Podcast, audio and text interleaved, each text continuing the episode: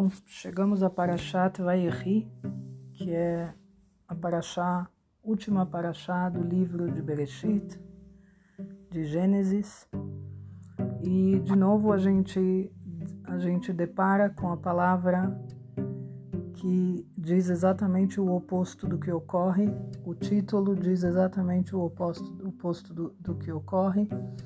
Do mesmo jeito com a Parashá Hayei Sará, que quer dizer a vida de Sará, quando na verdade está falando sobre a morte de Sará. E aqui a Parashá, o nome é Vaihi. Vaihi quer dizer e viveu. E na verdade a gente está assistindo nessa nessa Parashá a morte de Jacob, de Jacó, que ele é o pai da grande nação de Israel. Ele é o pai das doze tribos, o nosso pai. E a gente fala que por que, que a gente a gente dá nome assim para Paraxá?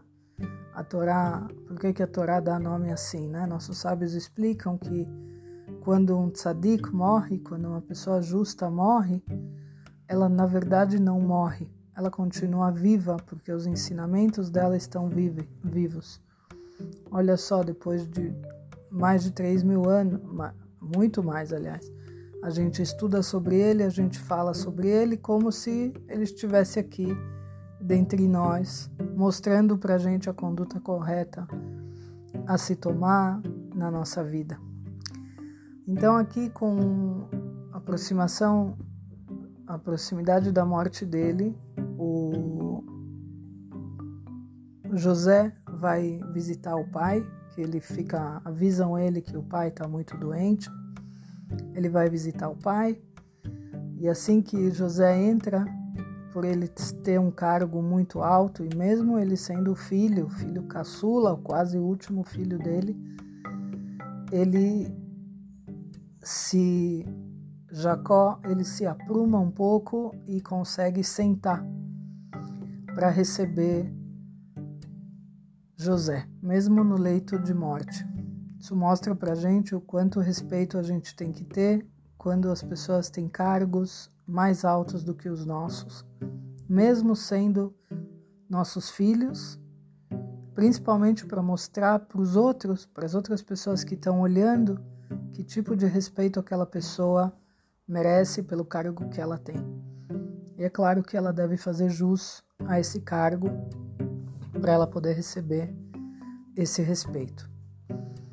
E mais uma coisa que a gente vê aqui também é que Jacó ele ele pede para chamar os dois filhos de José, Efraim e Menashe, e ele dá uma bênção muito grande, muito positiva para eles e ao mesmo tempo um pouco triste, porque ele conta para eles o que vai ser no final dos dias, no fim dos dias, que vai ter escravidão, que o povo vai ficar no Egito, que vamos sofrer aqueles 210 anos.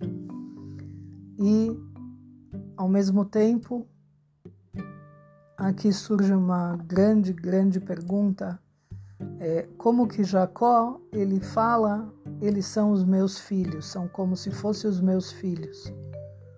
Como assim? Eles não são seus filhos, eles são seus netos, são os filhos do seu filho. Então, ele, eles são seus netos, é uma coisa óbvia isso, né?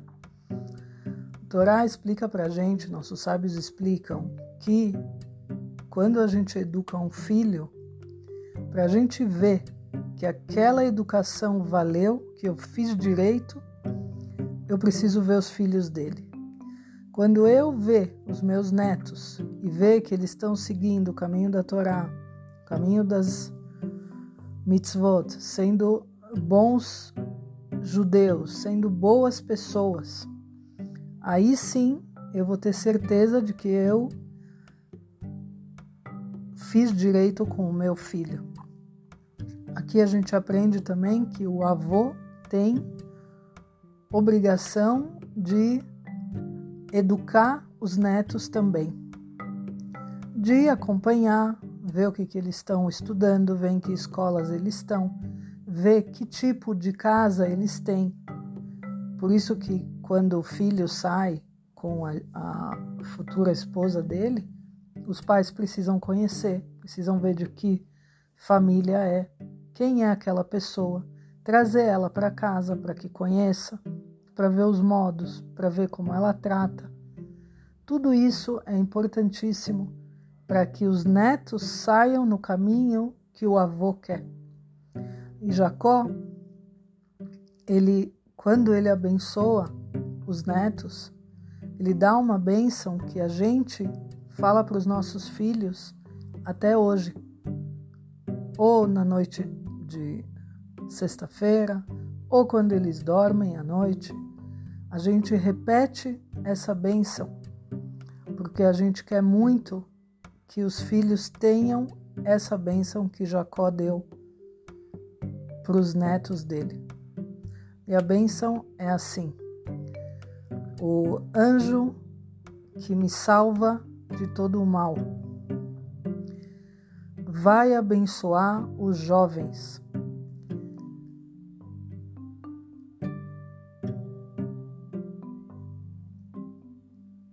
Vai e eles vão ser chamados pelo meu nome, pelo nome do meu avô, que era Abrão, Abraham, e do meu pai, Isaque.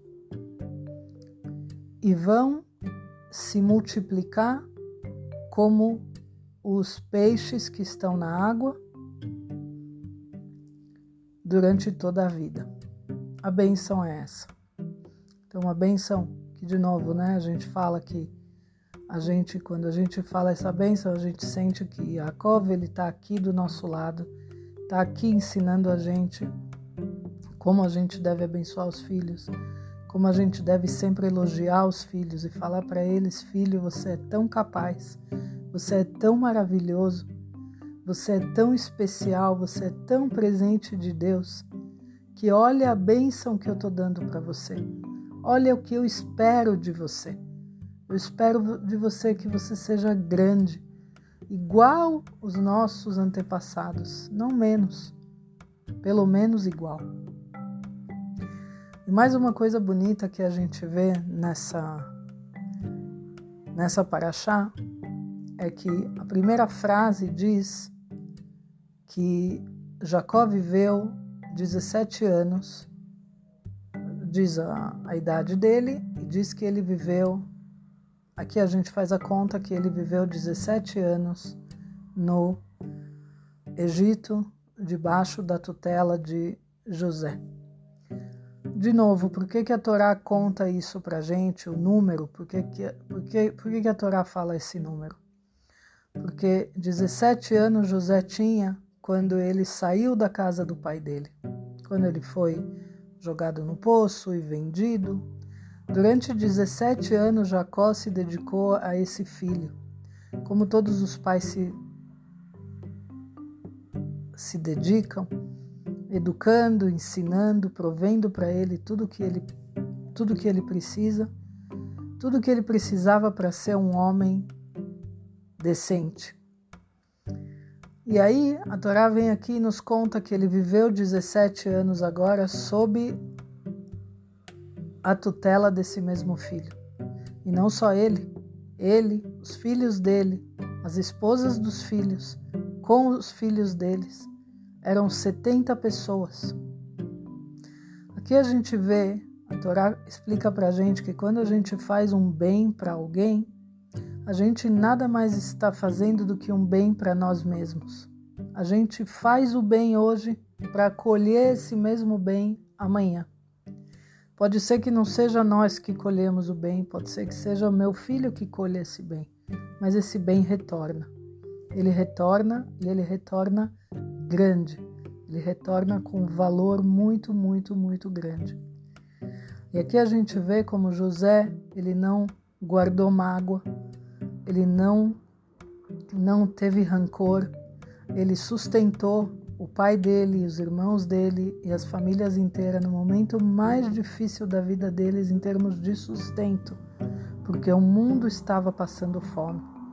E José acolheu eles debaixo da asa deles, dando tudo o que eles precisem, tudo o que eles precisam durante todos os anos que ele estava vivo. E nessa paraxá, José também